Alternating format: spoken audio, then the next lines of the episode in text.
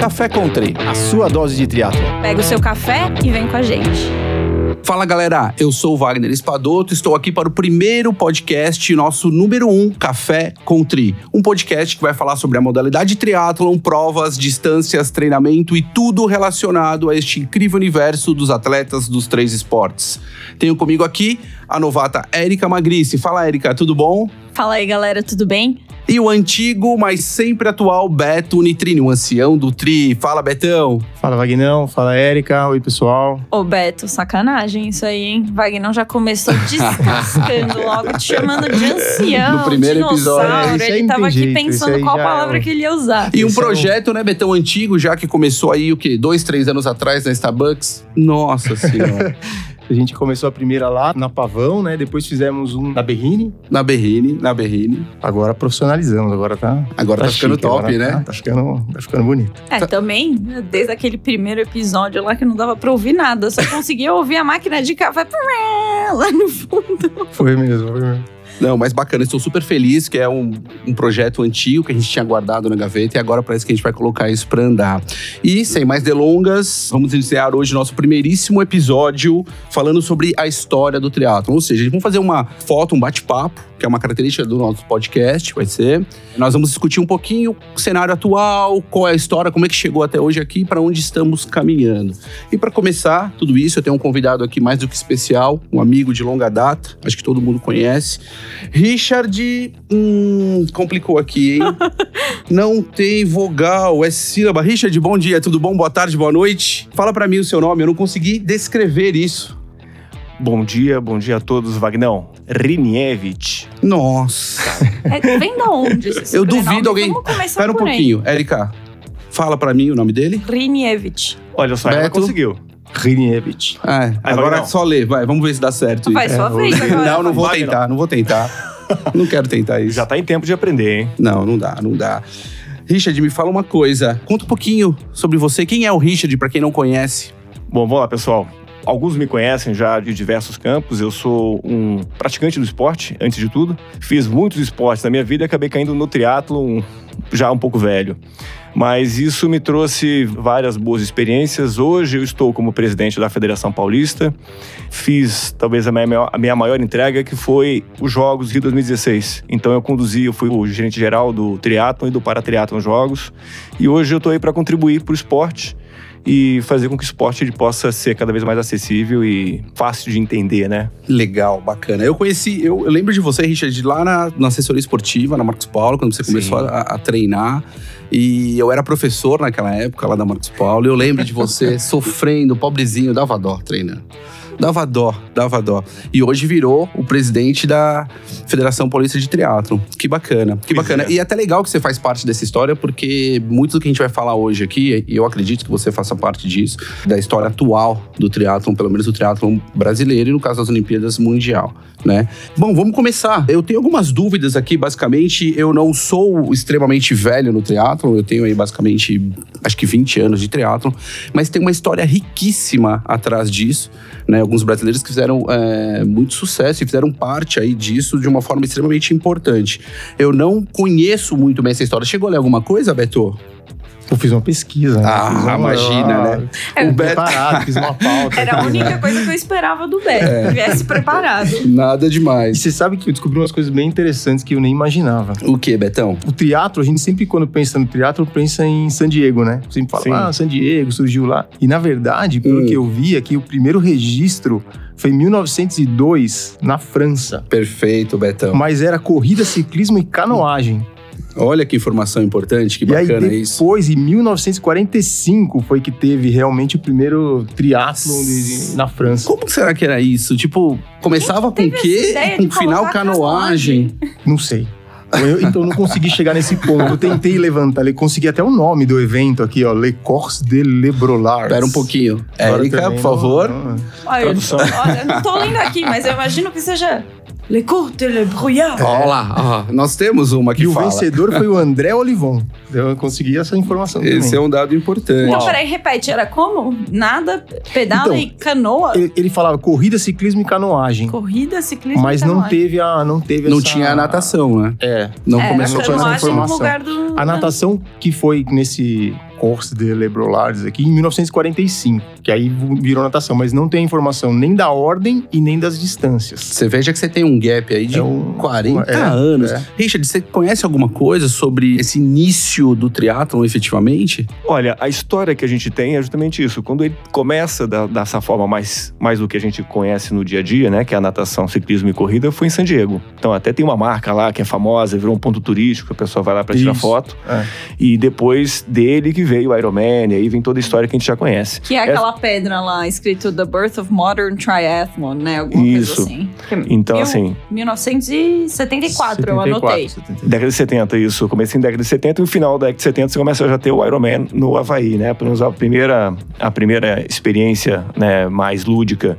Agora, é importante esse resgate de ter uma história antiga, né? Trazendo uma junção de três esportes, que na verdade foi isso, né? Colocou a canoagem, depois entrou a natação.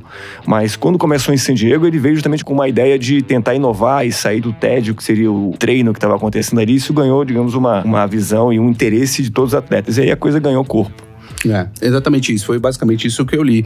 Tem uma parte que é um pouco sombrio, assim, da história do triatlo. Ele ficou ali 30 anos, 40 anos sem ter história. Se você pegar, basicamente, dos anos 40 ali, que foi quando teve o triatlon propriamente dito ali, os eventos que já tinham natação, na França, inclusive, né? Que tem alguns jornais que relatavam isso na época. Você depois não enxerga mais nada até quando o surgimento efetivamente em San Diego, que foi no clube de atletismo, em que o técnico... Essa é a verdadeira história, né? Você tinha um técnico de atletismo que, ao dar férias para os seus atletas, prescrevia treinamentos de ciclismo e natação. E eles gostavam tanto no retorno que eles começaram a pedir esse tipo de treino mais vezes, até que isso foi aumentando, aumentando os volumes, convidaram alguns salva-vidas para participar e criaram um evento. E aí sim se surgiu o triatlon moderno como se conhece hoje. Quer dizer, surgiu de um cross-training aí. Surgiu de um cross-training de um técnico muito perspicaz, inclusive para sua época. Engraçado isso, né? E muita gente acha que o quê? Que o triatlon surgiu da onde? Do Ironman. É. E não é uma verdade. Todo Agora- mundo, quando fala em triatlon, pensa que o berço do triatlon é Havaí. Eu nem vou jogar polêmica aqui de se Iron Man é triatlon. Vamos deixar isso para uma Nossa próxima Senhora. discussão. Não fala isso pra mim, pelo amor de Deus. Do é um ponto de vista negócio. de treinamento, qual é a vantagem de você colocar essas três modalidades juntas, assim, do teu ponto de vista? As três modalidades, nadar. é- É. Na verdade Só- é o seguinte: eu tenho um, um custo energético, metabólico, osteomuscular entendido gigante do meu treinamento atletismo. Quando eu troco e eu dou férias para os meus atletas, eu tiro primeiro aquela cobrança de treino excessivo e dou outras atividades para que esse atleta não baixe muito o fit dele, ou seja, o condicionamento cardiovascular dele. Porque depois, para voltar para o específico, fica muito mais fácil. Eles necessitam de férias, porque muitas vezes a sessão é muito longa, né? Então, essa foi uma sacada extremamente inteligente desse técnico na época. Não sei se outros faziam, eu não estudei isso, mas. Quer dizer, ele tira a sobrecarga em cima daquilo que está sendo o foco, ele dá um outro estímulo que mantém ele Mantém em atividade. ativo. Legal, quer dizer. manter ele ativo e enfim. E aí começou, depois do, do- dessa, dessa história de San Diego, que foi em 74, a gente teve o quê? Alguém chegou a ver? Ó, segundo. Ah, então. Desculpa, pode, não, pode não, falar. fala você, Betão. Acredito Não, mais eu- na pesquisa do Beto do que. Não, a pesquisa do Beto. Posso falar? O Beto deve ter dado ali, que ele não falou ainda, que deve estar, meu, deve ser cabuloso o dado. Eu anotei uma evolução, fiz uma linha do tempo aqui de, de 1974, que foi esse primeiro que a gente tá falando, né? Que foram 500 metros de natação, 12 quilômetros de ciclismo e 5 de corrida, com 55 pessoas. Em 1976, já virou 715 e 4,5. Olha que legal. E aí com 95. Que eles faziam no condomínio ali, né? Isso. É. Em 78, o primeiro Ironman do Havaí, que era em fevereiro, né? Em Depois que Oahu, mudou. não em em Oahu. Exatamente. Todo mundo também acha que sempre foi Big Island. E aí, em 1982, que surgiu o triatlon olímpico. Que aí foi até uma coisa que eu falei pro Vagnão, que eu não sabia, fui pesquisar isso. Puta, até uma vergonha, né? Estou há tanto tempo no esporte e não lembro disso. O triatlon olímpico, ele surgiu das... Eu não sabia disso. Por que que chamado olímpico, né? Porque o triatlon só foi olímpico em 2000, né? E nós estamos falando em 1982. Porque eram as maiores distâncias de cada modalidade dentro da, da pista. Então, por exemplo, eram é, o 1.500 de natação, que era o maior na piscina, 40 km contra o relógio, Exato, ciclismo, exato. e o 10 km na pista. Exato. Da Olimpíada. É então, por isso que era o triatlo olímpico, que hoje não é mais olímpico, né? Mas foi isso que, que eu descobri eu não sabia. Ele continua Coisa- olímpico, mas também tem um outro nome, É. só pra gente deixar aqui, que é o standard. Standard, né? né? Só pra gente deixar bem claro. pra- Ah, não falou olímpico, falou standard, aquela coisa toda. O mais interessante, Betão, disso daí, não sei se você chegou a ver, ele se transformou nessas distâncias, porque neste ano ele começou a ser esporte de demonstração para as Olimpíadas, se não me engano, de 84, Los Angeles. É isso que você tem isso aí? aí? Isso aí. Então manda, continua pra mim, Betão, que você tem aí, eu não vou nem falar. Não, essa era a ideia, né? Que era para ele que ele fosse um esporte de demonstração em 1984. Acabou indo só é, por 2000, motivos né? políticos, e tal, políticos realmente só 2000. Ah. É, mas o, o grande debate que foi, foi justamente a questão do vácuo. Isso. É, que era a é- mudança do Essa esporte. polêmica, ela ficou sendo é, debatida, porque para que o triatlo pudesse entrar nos jogos, ele teria que ter o ciclismo com vácuo. E aí isso ficou, digamos, sendo negociado durante um bom tempo, até que finalmente foi pela Federação Internacional se entendeu que seria necessário para poder entrar em 2000. É realmente um bom tempo, né? Desde entrar como demonstração até as Olimpíadas de Sydney, né? Foi isso, Foi, 2000? é, Sim, foi, 2000, a primeira vez. Foi a primeira. É, eu vi que tinha, acho que 50 participantes? Não. 50, eu anotei aqui, 48 mulheres e 52 homens na primeira edição. Acho que foi a única edição que tinha diferença entre homens e mulheres na quantidade de atletas participantes. Isso em Sydney, você tá falando? Em Sydney. Foi Aí depois disso já igualou homens e mulheres. Nossa. É. Hoje, para você ter uma ideia, até a arbitragem, a Federação Internacional, ela coloca que é quase uma obrigação você manter homem e mulher. Isso é muito bom, porque acaba é, estimulando e colocando mais mulheres no esporte de todas as formas, né? Na parte esportiva e na parte de gestão. Sim. É, pelo menos no esporte olímpico, né? Porque o Ironman, por exemplo, é, Kona tem uma participação de acho que 70% de homens. Sim. E só 30% mulheres. Então, pelo menos no Olímpico, a gente consegue Uhum. essa equivalência. Mas você acha que isso é uma questão de atletas participantes, que a gente pode até em outro dia discutir? Ou você acha que realmente é uma coisa, basicamente, porque isso faz parte da história, né? Homens sempre participaram muito mais do esporte do que mulheres, Uhum. né? E o que a gente vê é que parece que o sistema de classificação facilita muito mais a entrada de homens do que mulheres, Ah, porque não. em todas as provas eu tenho mais homens do que mulheres. No Ironman, sim. No Ironman, sim. Sim, é porque pensa, se não tivesse essa obrigação de igualar homens e mulheres, sei lá, no esporte olímpico, não teria. É, mas com relação aos Jogos Olímpicos, você tem vagas para mulheres e tem vagas para homens. Sim, então, é isso diferente. muito claro. É. No Iron, se eu não me engano, aquele sistema de distribuição de vagas, ele é proporcional ao número de Exato, inscritos. exato. É, Então, exato. justamente, quer dizer, é para um, pra um lado de justiça, né? Ao mesmo tempo, você acaba tirando, digamos, o estímulo para que você tenha mais mulheres. É um equilíbrio um pouco delicado para a gente É. conseguir reverter isso. E, e no Brasil, assim, vocês têm uma ideia de como tudo aconteceu? Porque no Brasil é mais recente ainda o triatlon, né? Então, assim, o triatlo é um esporte super recente, né? Sim, tipo, muito recente, pensando em todos os esportes. Aqui no Brasil, acho que todo mundo é, sabe que foi a primeira prova foi no Rio de Janeiro, em 83, né? Então, Sim. assim, o triatlo começou, na verdade, no Rio de Janeiro, que hoje é uma cidade que eu acho que favorece demais o esporte. E foi uma sacada muito grande, porque você veja que realmente a primeira prova foi gente de ferro, se não me engano, homem de ferro, alguma coisa Ah, assim. E... Mas que distância que era isso? Não, eram distâncias menores, menor. foi mais participativo, foi uma outra. Porque trouxeram de lá, foi uma conversa, se não me engano, um jornalista chamado Werneck. Werneck. Se não me engano, é isso, Betão, que Isso. você tem aí? É. Você tem umas anotações aí, né? Você chegou a ver? Então, eu, no Brasil, o primeiro relato de uma corrida é a corrida alegre, no Rio de Janeiro. Hum, essa mesmo, é isso aí. Só que ela teve a ordem invertida. Primeiro corria, depois pedalava. Nadava, corria e pedalava É. por causa da segurança e tal. Isso aí foi por causa da a Escola de Educação Física do Exército Isso, é proibiu que eles fizessem na ordem correta. Então É. tiveram que Nossa. inverter o primeiro. Exato, é uma curiosidade. Agora, o, É uma triatlon- curiosidade. o primeiro triatlon oficial do Brasil foi no dia 13 de maio de 83, que chamava Triatlon Café do Brasil. E o Isso. vencedor foi o Roger de Moraes. Você sabe onde eu escutei a- isso? No Endorfina. No Endorfina. Muito sim. legal, inclusive, o Endorfina. Muito legal. Eu sempre, muitas das coisas que eu, que eu anotei aqui, eu lembrava de lá também, É. do Michel. Bem agora, legal. se- agora, Beto, se você pensar bem, ó, a gente começou o triatlo na, na década de 70 e já em 83, Já quer dizer, aqui. pouco tempo. Sim. a gente já tem a primeira prova organizada no Brasil. Então a gente, nesse momento, estava muito próximo do que estava acontecendo É. fora do Brasil. Inclusive, em 85 já surgiu a Federação de Triatlon do Estado do Rio de Janeiro, né? Que é, se você Sim. pensar que no surgimento de Uma das 74, primeiras. em 85 a gente já tinha a federação. É, foi rápido. A- algumas federações foram rápidas, É. inclusive a confederação ela se formou com alguns estados e isso foi relativamente rápido. E é engraçado a força que o triatlon tinha nessa época, Sim. né, dos anos ali 80, 90 até 2000 e depois como a coisa foi realmente modificando até chegar nos dias de hoje. Eu tenho ainda dificuldade de entender o porquê nós tínhamos muitas, muitas provas, principalmente as provas mais curtas, e isso aos poucos elas foram sumindo. Ou seja, hoje em dia você tem uma escassez gigante de provas, né? E as provas longas elas estão tomando um formato cada vez maior em termos de número de participantes. E você não vê aquela molecadinha querer fazer triatlon curto, né? Parece que é uma coisa muito complicada. Beto, quando você começou, como é que era isso, assim? Porque não existia Ironman. Ou se existia, era uma coisa muito distante para nós naquela época. Pelo que eu lembro, era complicado. E quando eu comecei, na verdade, assim, o triatlon que a gente conhecia era o short, que era o Troféu Brasil, basicamente. Que é o sprint hoje. É.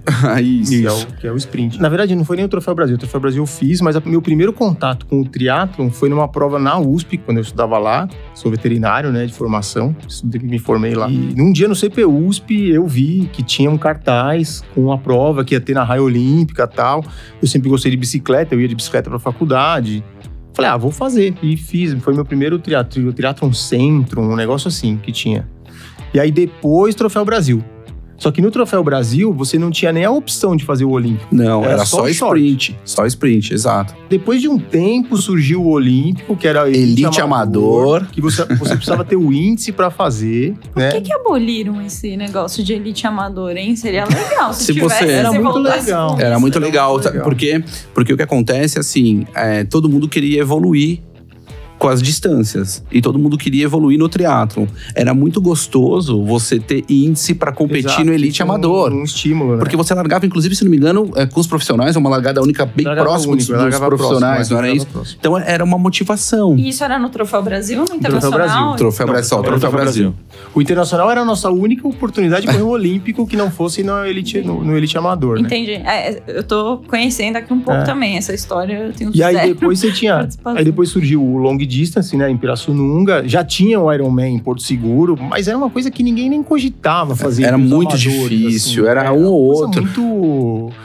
Sei lá, a gente achava uma coisa meio Quanta louca, gente, né? quantas pessoas será que É, participavam 200 desse? pessoas, eu acho que. Não sei, eu não sei se era tudo isso. No meu primeiro Ironman, que foi em 2002, tinham 600 atletas. É, E era, e era uma coisa assim muito louca, né? Porque quando eu conheci alguém assim que fazia. Ah, fulano faz triatlon, ah, mas o Beto já fez Ironman.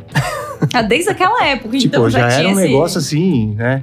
E tinha poucas pessoas que tinham feito essa loucura, que naquela época era uma loucura, né? Hoje eu- as pessoas já nem fazem mais, elas já começam fazendo a, a É. prova de longa Mas- distância. Deixa eu- Eu eu acho que queria, pelo eu- desafio, né? Sim. Eu tenho uma dúvida. Quando você começou, Richard, no triatlon, a fazer provas, que eu acho que você começou como atleta, Sim. depois você evoluiu. Que momento que você pegou em termos históricos? Ou seja, como é que era, como é que era o cenário nacional naquele momento? Então, eu vou, eu vou voltar um pouquinho mais, depois eu quero pegar o gancho que o Beto colocou aqui. Eu comecei a fazer esporte com 4 anos de idade, eu era da natação. E olha só, eu fui um triatleta sem ter sido descoberto. Podia ser uma bosta, mas, mas eu fui. Porque eu fazia natação desde, desde 4 anos e era razoavelmente bom. E eu fazia BMX, sabe aquelas Sim, bicicletas? sim. Ah, eu fiz também. Eu fiz fazia também. BMX Eu não fiz. e eu era da equipe de atletismo do colégio. E eu era muito bom em pista. Até os 5 mil metros, molequinho. Então, assim, poxa, se dali eu tivesse desenvolvido, nada pedal e corre, mas não. Isso eu tô falando, eu tenho 47, eu sou o dinossauro aqui da mesa. É, ninguém falava de triatlo, a gente tá falando aí década de aqui, lá, eu morava no Rio de Janeiro nesse momento, meados de 77, né? Se a gente olhar as datas aqui, o triatlo tava nascendo nos Estados Sim, Unidos. sim. Então realmente não tinha. Eu mantive isso. É, o que me levou para o triatlon, olha só que curioso, foram iniciativas bem, é, digamos, inusitadas. Foi um triatlo indoor numa academia no Rio de Janeiro. E eu estava buscando montar uma equipe para corrida de aventura. Corrida de aventura tem é, ciclismo, corrida, orientação, é, canoagem. Sim, eu falei, sim. eu preciso montar uma equipe de paridade. E eu fui aonde eu vou achar alguém com capacidade. Aí eu pesquisei e falei, cara, acho que é no triatlon. E teve uma experiência, Olha eu fiz o isso. triatlo indoor. Aí eu falei, louca. cara, eu tô achando que isso é melhor do que corrida de aventura, porque eu já fazia a BMX, evoluiu para mountain bike, Você já tinha, fazia- né, o background da natação, pedalava. e Já eu fazia corria? orientação. É. Então, assim, eu falei, cara, eu tô achando que o triatlo é mais legal. e eu errei, porque eu. não, não errei no Eu triatlo. errei. Mas eu errei porque a natação era 300 metros. E eu já nadava, mas eu tava sem nadar há muitos anos. Assim, ah, 300 metros, pra quem nadava 3 mil antes, é mole. Meu Deus. Foi o que eu mais sofri. Bom, e aí começou, e aí despertou uma puta paixão. Eu comecei a fazer triatlon e sempre nas distâncias curtas. No Rio de Janeiro tem uma distância que hoje se chama Super Sprint e lá se chama Fitness, que é uma distância antes, justamente para o novato ter a primeira experiência. Mas no Copa Interior aqui em São Paulo, acho que chama fitness então, também. Mas sabe por quê? Quando eu vim do Rio de Janeiro para cá, e eu comecei a ajudar a federação na parte de comunicação, eu falei assim, galera, a gente precisa de ter uma entrada para o novo atleta. Sim, sim. E aí eu trouxe, inclusive, o mesmo nome. Na época eu nem tinha a indicação de super sprint. E a gente começou a popularizar aqui em São Paulo a distância fitness. Trouxe como fitness. Eu vou contar que quando eu entrei pra fazer triatlon, eu queria fazer um fitness. O Wagner falou: Que fitness? o quê? Vai começar no sprint. E sabe por que fitness? Porque a ideia é justamente essa: pegar o pessoal da academia, não tem troféu, é basicamente você completou a prova, já é a sua grande experiência. É. Você pode fazer no seu tempo, é para ser realmente o primeiro momento de É, o que vale é muito a experiência, né? Um erro meu naquela época não deixar você fazer o fit. Olha só. Eu fiquei traumatizada. Você falou que eu ia. Como é que era? Que eu podia correr o risco de cair de bicicleta, quebrar os dentes, que daí ia me custar uma fortuna. É, foi, foi traumatizante. Foi.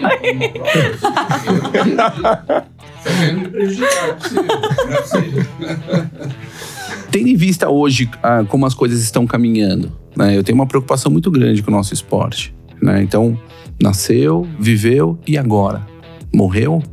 Pois né? é. Qual que é o caminho que vocês é, conseguem é, ver aí que o, o triatlon vai tri- trilhar? O que- o que vocês acham que vai acontecer com o tri, com o nosso esporte aí Eu no sou futuro, muito gente? nova, né, no esporte. Então, sei lá, tem três anos que eu tenho. Três, quatro anos que eu tenho mais contato com o triatlon. No começo, eu conheci o Troféu Brasil Internacional, tinha mais força também, quatro Sim, anos sim. atrás, Era do, que já, do que tem hoje.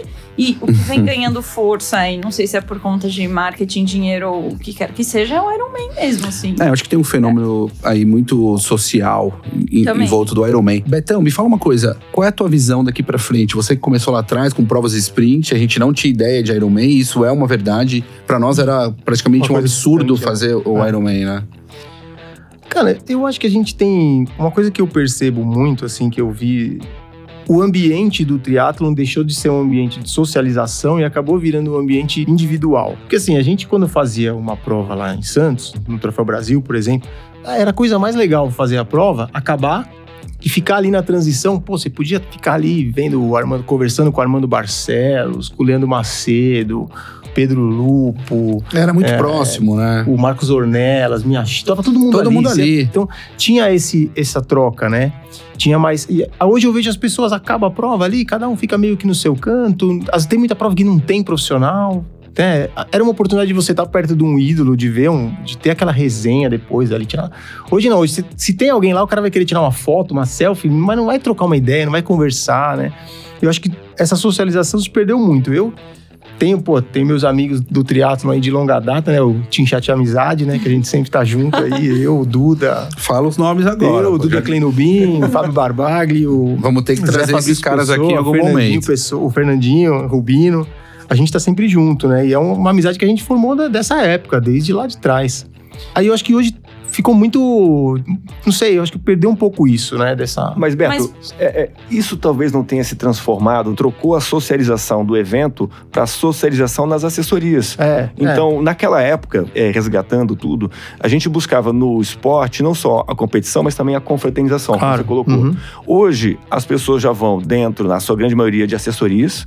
Já existe já um, Um grupo, digamos, né? um grupo ali já social, onde ele vai para a competição e dali ele traz aquela experiência para aquele grupo já. Uhum. Então, esse grupo ele acaba sendo, digamos, uma pequena bolha dentro desse Essa evento. grande né? bolha. É, eu acho que isso tá muito ligado também com o crescimento do esporte, Sem né? dúvida, Pensa na quantidade de pessoas que praticavam naquela época, se bem que conhecia todo mundo, Todo era mundo, figurinha marcada, né? Uhum. Richard, você tem uma ideia de quantos praticantes nós temos no Brasil? Sim, tenho. Triathlon total. Sprint, standard, Ironman. É, mas deixa só eu resgatar um, um pouquinho que a gente falou aqui. A gente está falando do passado e no, e no presente hoje, o número de competições cresceu de uma forma vertiginosa. Então, assim, Sim. é, Só entendendo Perfeito. o que a gente está falando. A marca Ironman é realmente a marca mais bem trabalhada do ponto de vista de marketing. Isso depois até dá um podcast. A gente pode tem é, alguns estudos que possam que demonstram o porquê que isso chegou e o porquê que o triatlon sprint standard ele acabou tendo um crescimento. Foi o primeiro, acho que a história, né, trouxe ele mais acessível e teve um momento que isso teve um declínio e a marca Ironman acabou tomando conta do ponto de vista de marketing. Tá, e agora a gente tem, digamos, uma busca de um certo novo reequilíbrio. Mas com questão de números, hoje a gente tem, em termos de praticante de triatlo, não exatamente quem faz competição.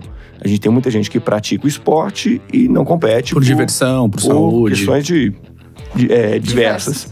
Então a gente tem uma expectativa que o Brasil tenha cerca de 10 mil praticantes de triatlon, no Brasil como um todo. Sendo que no Sudeste Sudeste a gente está falando basicamente que São Paulo, Rio, Minas a gente não tem muitos números, porque lá a gente não tem é, muitos dados, a gente acaba levantando sim em cima de inscritos que se identificam de Minas Gerais. A gente tem quase 60% no Sudeste. Se colocar, o Sul, então, a gente chega a 70% do número de praticantes do Brasil. É um número bem expressivo e a gente tenta buscar é, cada vez mais ter uma conexão com esse pessoal, aonde, infelizmente, a gente ainda tem como fonte de dados as provas grandes, como o Ironman, Sim. que coloca cerca de 2 mil pessoas ou mais. 2.500. É, dependendo da... Do Ironman é, Full, umas 2.500 pessoas. Então, assim, essa é a principal fonte de informação organizada. A outra fonte é justamente a parte de registro federativo, onde a gente tem os dados oficiais. E aí são dados bem menores, não? Muito menores. Então, em termos de número, tá? Vamos, vamos colocar assim, isso é, é uma das minhas missões, que é levar isso cada vez mais próximo de todos. Então, se você pensar que São Paulo a expectativa de São Paulo é cerca de 3 mil, 4 mil praticantes desse número que a gente está colocando aqui. Hoje eu tenho cerca de 400 federados. É um número bem baixo. É, é assim, é, em hum. termos percentuais, ele é quase que. É que existe que uma história, existe uma, uma história, e aí o Beto tá aqui que não vai me deixar mentir. Durante anos, a Federação de São Paulo ela foi inexistente para diversos assuntos, para tudo. Ela foi realmente tomando. Os atletas foram desacreditando cada vez mais na federação, por não saber qual é o papel de uma federação, pela federação não estar presente muitas vezes nas provas, e aí as provas particulares, né, tomaram conta. Né? Então, hoje em dia, se você perguntar para um triatleta mais novato, ele não conhece muitas vezes não sabe que existe. Sim. Não, e nem sabe para que que serve. Eles eu nem sabem para que, que serve. Assim, tipo, né? eu tinha uma ideia de que para eu ser federada era para eu, sei lá, competir no ITU, entendeu? Isso. Apenas. Então, é, mas tudo isso tem a ver com esse momento de gap que você coloca sim, de, sim, sim. De, é, de federação. Foi, teve um problema grande de administração, nós sabemos, teve uma série de, de, detalhes aí. Eu sei que você é extremamente educado e não vai falar sobre esse assunto, mas eu vivi um pouco isso, né? Mas a minha maior dúvida é o seguinte: para onde estamos caminhando? É isso que eu gostaria de saber. Para onde você acha que o triatlon está ainda tendo um crescimento exponencial de número de atletas? Como fica isso em termos de país e como fica isso em termos de mundo? Você tem alguma coisa? Você pesquisa alguma coisa nesse sim, sentido? Sim. Hoje nós temos dois, é, dois movimentos. Um, um reequilíbrio em virtude justamente dos valores de inscrição e da, e da, da do custo que se tem de investimento para fazer uma prova, no caso de longa distância. Eu vou até ampliar, não só Ironman, mas a gente tem o Challenge, a gente tem outras marcas sim, que acabam sim. vivendo nesse universo da longa distância. Graças então, a Deus que isso existe, então, né? Porque isso é importante para nós, sim, né? Não ficar preso a uma marca só, eu acho isso fundamental. Quando você está preso numa marca só, você muitas vezes você limita o esporte de uma forma e eu não acho isso interessante. Então, a gente tem esse distanciamento. Então, você tem um investimento grande, não só de dinheiro, mas de tempo para que o atleta ele possa fazer um Ironman ou qualquer outra marca que faça a longa distância. Ao mesmo tempo, a gente tem um movimento de cada vez mais popularizar através de provas na distância infantil. A partir de 8 anos de idade, o atleta já pode fazer prova. Tem duatlon, triatlon, aquatlon, 8 anos. E aí vem as distâncias de super sprint, sprint, é, standard e, inclusive, agora a gente tem já Mixed Relay, que é o que vai entrar em Tóquio. Também sim, é um outro assunto sim. muito interessante. Sim. É, com isso, a gente tem uma, mais uma outra vertente. Essas provas são muito mais populares em termos de custo. O cara não tem o custo da viagem, essas provas são feitas no entorno. Normalmente a 100 quilômetros ele consegue é, participar tanto na Copa Interior, quanto no Circuito Blue Series, quanto no Troféu Brasil. Ao mesmo tempo, a gente tem um outro movimento, que é trazer equipamento mais acessível. Então a gente tem hoje diversos parceiros Isso é muito legal, que buscam né, trazer um equipamento mais fácil de ser adquirido para que ele possa iniciar a prática esportiva. Então, desde bicicletas, onde você você comprar numa loja tipo Decathlon, onde já tem uma linha de triatlon, que é uma loja que tem produtos acessíveis, quanto você entender que dá para você fazer o esporte sem comprar uma bicicleta de 40, 50 mil reais. Eu acho que esse que é o ponto principal. Eu acho que é isso que as pessoas precisam entender. E aí eu acho que aí tem um problema da do, principalmente redes sociais, né, que acabam colocando o triatlon como um esporte que para você entrar você tem que ter um tênis de mil reais, uma bicicleta de 20 mil, um, um GPS. Pô, dá pra você fazer triatlon com uma sunga, uma touca, um óculos, uma Caloi 10, que nem quando eu Perfeito. comecei, e pô, um Timex de 10, 10 É, voltas. parece que tem uma barreira de entrada. A barreira de também. entrada. Então, é que essa barreira de entrada não existe. Ela foi colocada por nós. Foi, né? ela foi colocada por nós em virtude do status. Exato. Hoje, exato. hoje não. É, a- isso foi construído durante um bom tempo. O fato de ser Iron Man te colocava no outro patamar. Sim. Muitos até assinavam o nome João da Silva, vírgula, Iron Man. Ah, ainda tem, né? ainda Ainda, tem. tem. É Coloca sério isso? Coloca Isso. no cartão, É sério isso? sou Iron Man, sei Não, lá. perfil de Instagram, né? Tem É muito. Então, com isso, esse perfil ele tenta se diferenciar de alguma forma. Com equipamento, ele mostrando que isso realmente são para poucos. Exato. E isso acabou atrapalhando demais. Então, assim, ao mesmo tempo que a- as provas de longa distância são boas para o mercado como um todo, ela é muito ruim para o crescimento do esporte. Porque a base acaba entendendo que isso é extremamente longe dela Não, e desmotiva.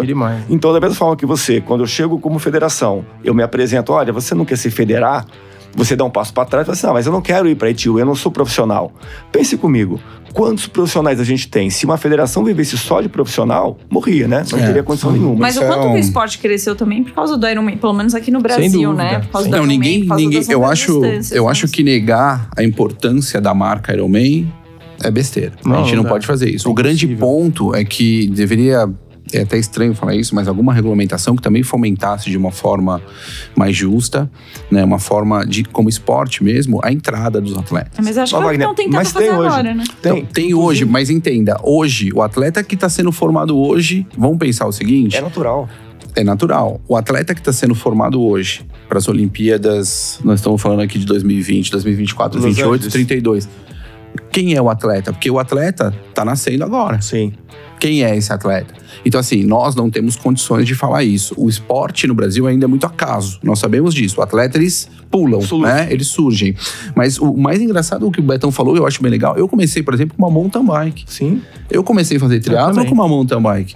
E coincidentemente, o ciclismo foi a modalidade que eu mais me dava bem. Ou seja, que eu era mais forte, a minha modalidade principal. Né? Então, eu- eu acho que existe aí, assim, muitas vezes é, as pessoas procuram as assessorias e eu vejo, eu sinto isso né, no meu mundo, e já estão inscritas no Ironman ou no meio Ironman e não passam por um processo de adaptação ao triatlo, ou mesmo aprender as regras, vivenciar um pouco o esporte, entender como tudo isso funciona é um problema. Né? Eu acho que é um grande problema. A Érica, por exemplo, fez pouquíssimas provas curtas, já fez meio Iron. Né? A nossa novata no tri. É. Né? Eu entendo. É, hoje, assim, depois de um tempo, eu vejo isso como um problema já, porque aquela história, você acaba não ganhando velocidade, você não sabe o que é fazer uma transição rápida, você não entende exatamente como é que é a dinâmica do negócio, às vezes você não sabe pedalar em vácuo, que, enfim, eventualmente vai acontecer, por mais que no Ironman você não possa, né? Eu sinto que tem um pedaço, assim, que, de experiências que eu não vivi. E você acredita, eu, eu queria, eu queria entender uma coisa. Você acredita, Betão, por exemplo, que isso vai mudar? Por exemplo, a gente teve um crescimento, provas curtas, evoluiu para provas longas. Você acha que em algum momento as provas curtas vão acabar? E as provas longas vão continuar aumentando? Ou vai ter um processo inverso aí? O que, que você acha? Ah, difícil de saber, né? Eu acho muito complicado, assim, de. Aqui, a gente né? vê No nosso meio ambiente. demais, né? Quando Ah. a gente compara o que era antes O e o TB, que é né? hoje, né? Poxa, o Troféu Brasil, eu largava com 200 É, atletas na minha categoria. Deixa eu só interromper. Eu vou dar um exemplo. A gente agora, em 2019, quando teve o Internacional de Santos, Hum. vou dar números. No mesmo final de semana, nós estávamos com seis eventos no Sim. mesmo final de semana. Nós estávamos com cerca de 700 no Internacional de Santos, cerca de 400 no GP Dama no interior, mais 200 no Solomon em Piracicaba e mais numa outra prova no interior, se eu não me engano, foi em Olambra, com 150. Ah, Se você somar todos esses Claro. números no mesmo final de semana, no mesmo estado, Difícil. E por Então, quê? é que a percepção de quem era do passado, que é o seu caso, ela é um pouco romântica. Exato. Eu gostei, eu prova. gostei É, desse detalhe, a legal, percepção do mas- passado que é o seu caso. Ah, não tem mais jeito, Betão. Agora é o ancião do trilho. Não, mas a gente, trazendo os números de volta, você mesmo falou, ah, fazia uma prova com 200, Claro. tre- é, 300 participantes. Aí você pega hoje, as provas são 700, Uhum. 500. Qualquer provinha hoje, mesmo da Copa Interior, que é um circuito que tem sete etapas, olha, sete etapas no interior, coloca mais do que 300 pessoas em cada uma das etapas. Então, mas a Em gente tá paralelo, no falando, interior Richard. Hoje, deixa eu só dizer números, Claro. é, números também. São Paulo tem, o estado de São Paulo tem mais provas de triatlo que todo o Brasil junto. Não, isso eu não tenho dúvida. É, isso eu não tenho... é, é, Mas, por exemplo, um Troféu Brasil, você largava com 900 atletas. Um Troféu Sim, Brasil, uma etapa de Troféu Brasil. Aí, então, mas a questão aí é outra coisa. Aí a questão do produto, que de alguma forma ficou estacionado. ok, ok. Exato. A gente vai. E aí, de alguma forma, houve uma questão de valor, de Uhum. opções, novas opções Novas surgiram. opções, concorrência, o, né? o mercado ele se pulverizou, É, isso que eu ia alguns desistiram, e hoje, pelo que eu percebo, existe uma retomada, houve o, o- o novo posicionamento. tentativa, do né, Brasil de uma retomada, isso é volte. verdade. Então, assim, eu acho que tudo é dinâmico. A gente Uhum. não tem como pegar o passado e manter esse passado. A vida, ela é. Claro, todo não, ela não vai dá nem pra ficar- evoluindo. Saudosismo Mas não a é gente o- tem uma coisa muito, muito legal que é o seguinte: se você pegar 2000 pra cá, crescimento de Ironman, evolução e possivelmente no futuro, como é que vai andar um, uns. uma parte. Se você colocar o Ironman Full, caiu. Tá? Se você Agora, colocar- né? Então, É. mas, mas por Nos que últimos caiu? três anos. Isso, mas por que caiu? Aumenta o número de provas. Isso. Exato. Não. O brasileiro, ele começou a perceber que o custo que ele tem para ir para Floripa, que é fantástico, ele vai fazer uma prova em Pucon, ele faz uma prova Que é mais Europa, fantástico. Que ele vai, não, Vamos falar a verdade, que é um são pouco mais fantástico. E ele vai ampliando a experiência. Então, a questão é de números, se a gente for realmente for é, buscar a origem, tudo há uma dinâmica. O próprio Ironman, épocas, há pouco tempo atrás, esgotava em minutos. Minutos. Ah, essa Hoje, história eu você queria compra- ver. O Wagner sempre me Era conta isso. Nossa, já ficava atualizando o, O site. Ironman, não. pra o Ironman, inscrição. o Ironman, Hoje você dia- começava um ano antes. Um ano antes. Abria as inscrições, eram 10 horas da manhã, acho que de uma segunda ou Todo terça-feira, uma semana depois. Sim. Ficava todo mundo, Todo mundo assim, Todo ó. mundo lá desesperado. F5, F5, é, atualiza, atualiza, vai. Eu fico E tinha imaginando que fazer a inscrição. Não, e quando conseguia, você vibrava. É. É, a tua primeira competição era essa. Né? Você vibrava com tudo isso, né? E, e assim, eu- isso eu nunca vi acontecer com o Troféu Brasil ou com provas curtas, ou mesmo agora. Meu pensamento Mas- é o seguinte: como isso vai evoluir? Mas a então- gente precisa recuperar o triatlo, de certa Wagner. forma. A questão da prova curta, ela é diferente. A dinâmica da prova curta, ela é ser uma prova mais acessível, sem a viagem, sem ter os custos, Uhum. e ela tem pra gente todo final de semana. Então, se você pegar o calendário, Tem muita opção. você tem hoje, é, hoje não, mas nesse final de semana você tem pelo menos duas opções de prova. Então, com isso, você não tem essa ansiedade, esse número, essa necessidade de você ter que se programar tanto para fazer uma prova. E a ideia da prova curta é essa. Você, depende naquela tua periodização, você fala, cara, encaixei uma prova aqui. Vou lá para conhecer os amigos, fazer a minha socialização. Então, hoje existe isso. E existe de uma forma muito melhor do que no passado. Porque agora você tem no estado como um todo. Você tem prova em São José do Rio Preto, você tem prova em São Carlos, você tem prova em Piracicaba, prova em Indaiatuba. eu acho que tem um. Quando antes você tinha Olambra, É. você tinha Santos. Acho que. Jundiaí. É, o que eu acho que tem um ponto que é importante, assim. Hoje, as pessoas valorizam, geral, né? pelo- Até por redes sociais, né? É muito mais legal o cara terminar um, um meio Iron e postar uma foto de que ele terminou um meio Iron ou um Iron. Tirar fotinho no M-Dot. É, do que, por exemplo, ele não enxerga. Eu, eu acho que o que falta é isso. Ele não enxerga como desafio você fazer um short com o coração na boca e acabar em uma hora e dois, entendeu? Porque não fazer é um olímpico, Fazer um olímpico em duas horas e. Vou falar por mim. Eu já fiz. é, eu gosto de triatlon. Pra mim, qualquer distância que você fala pra mim fazer, eu vou fazer. Não tem muito essa diferença. Eu amo isso daqui. Então é o seguinte, eu lembro de fazer o short no Rio em uma hora e dois. 2003, e ficar em 28 na categoria. Era um desafio absurdo você tentar fazer isso. Eu tenho polêmica que eu coloquei como meta em fazer o Internacional de Santos em 2 horas e 4. Esse desafio eu acho que se perdeu. Porque a pessoa já fala, ah, vou fazer um meio. Dá a cara no negócio. Eu acho que falta essa. Não sei se eu sou. Mas acho que muito- mudou, Beto. Eu acho que É mudou o tenho uma desafio. paixão do mas negócio que pra mudou, mim, qualquer Beto. coisa tá valendo. Me Sim. chamou pra fazer um triatlon de nadar mil, pedalar sei lá quanto, correr quanto. correr. Meu, vambora. Mas sabe o que eu acho que mudou? entendeu? Sabe o que eu acho que mudou? Mudou o que um seguinte. pouco esse desa- É tudo desafiador. Não é Antes- só o Iron, o meio Iron. Antes a gente tinha a ideia do seguinte: eu quero ser. Meu, eu preciso ser top 10 no Troféu Brasil. Exato. Eu quero ser top 5 no Troféu Brasil. E você ia tentando as posições, que era impossível. Como ele falou, eu Era também já fiz uma hora e três no, no TB, meu primeiro TB. Fiquei em 16. Né? Então, o que que acontece? Era muito difícil as provas. Então, você Uhum. tinha aquela conquista da prova. Hoje em dia, a conquista passou de deixar o tempo desta prova curta para uma conquista em distância, ou seja, Exato. a resistência ou o atleta exposto nessa resistência. E por uma questão social, se valoriza muito mais o aquele atleta que faz a prova longa do que a prova curta, né? Eu acho que a Vai. tendência, A tendência, é forte. tendência, exatamente. É exatamente isso. Assim, a marca e a conquista da prova longa, ela inclui todo um desafio de treinamento, um desafio de equipamento, um desafio de viagem. Então, é uma logística, Uma logística que- gigante. Claro. investiu e ele tem que dar visibilidade para essa conquista. Quando a gente fala de uma prova curta, como o Beto colocou, é uma conquista quase que diária, vamos chamar assim. É mais corriqueira. E a busca hoje não é tanto pelo tempo, é sim pelo pódio. Então, hoje, se você pegar qualquer prova dessas, seja Circuito Blue Series, seja Copa Interior, todas elas têm troféu por categoria. Então, a distribuição de troféu, basicamente, você fez inscrição, você vai receber um troféu. Se for mulher, então, é quase certeza. Sim, exato, porque tem muito mais prova, aí você tem menos pessoas por prova, a chance Poucas de mulheres, muitas vezes, É. né? Inscritas na feminino nem categoria. Então, se você for hoje olhar as redes sociais, ok? Sim.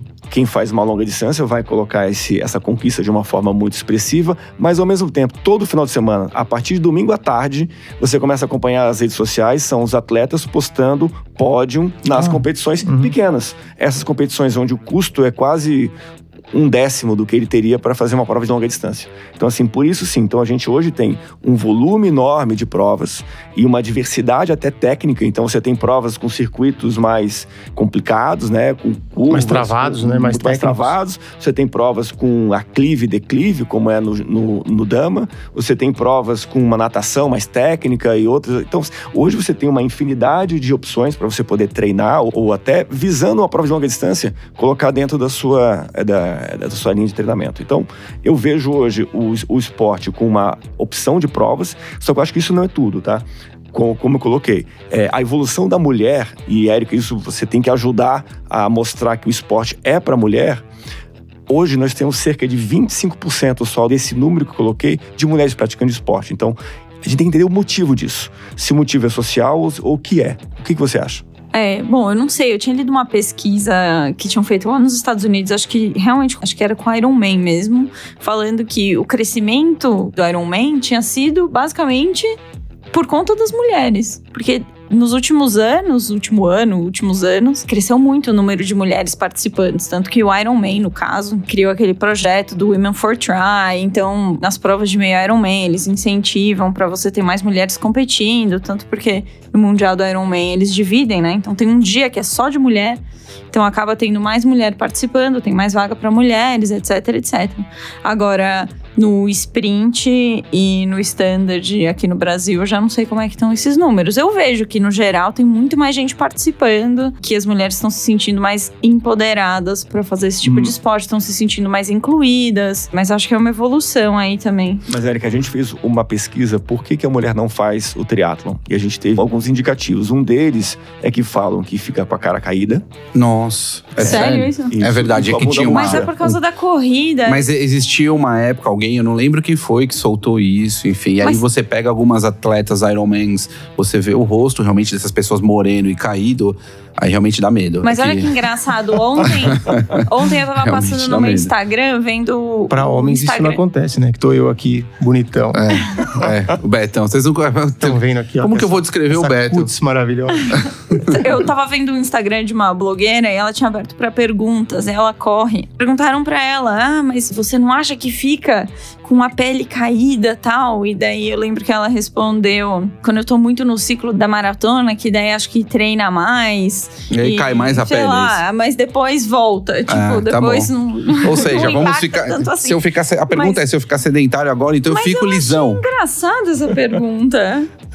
Eu nunca tinha pensado nisso. Na verdade, eu vou aqui- ser polêmica aqui. O que eu fico com mais medo, ou que me falavam quando eu entrei no esporte, era que você ficava com incontinência urinária.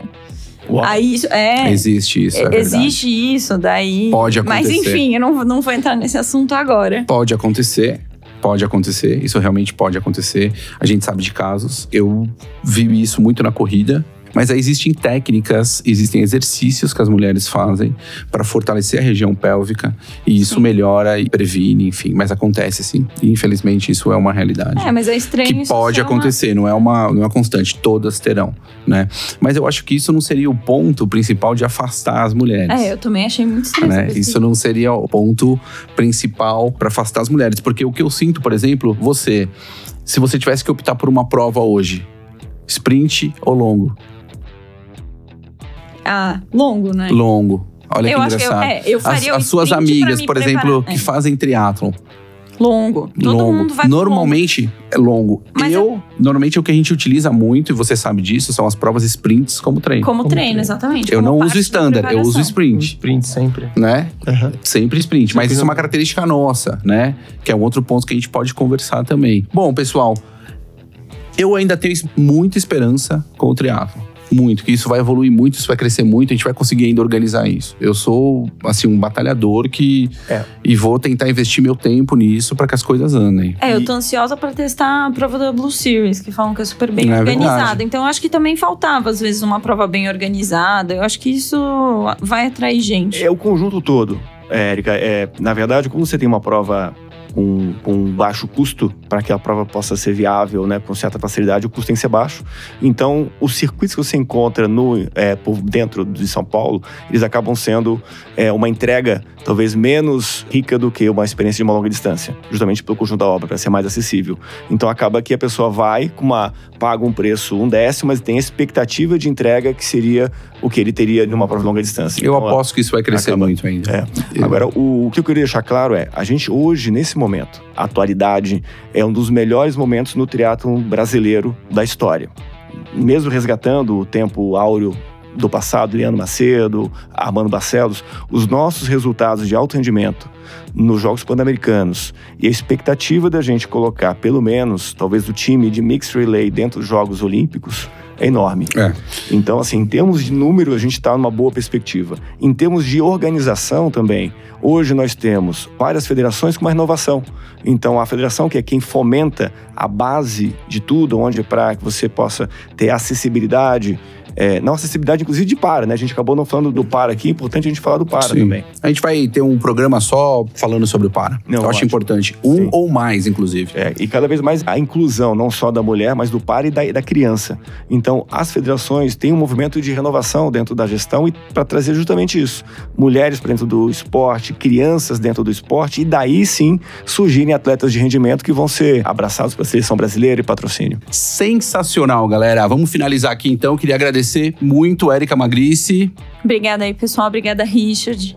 Betão, muito obrigado por você ter vindo hoje também aqui com Valeu, a gente. Vagnão. Érica, Richard, obrigado. E um agradecimento mais do que especial para o Richard, presidente da Federação Paulista de Triatlon. Tem desenvolvido muito aqui o esporte no nosso estado e a gente torce para que as coisas evoluam, né, Richard?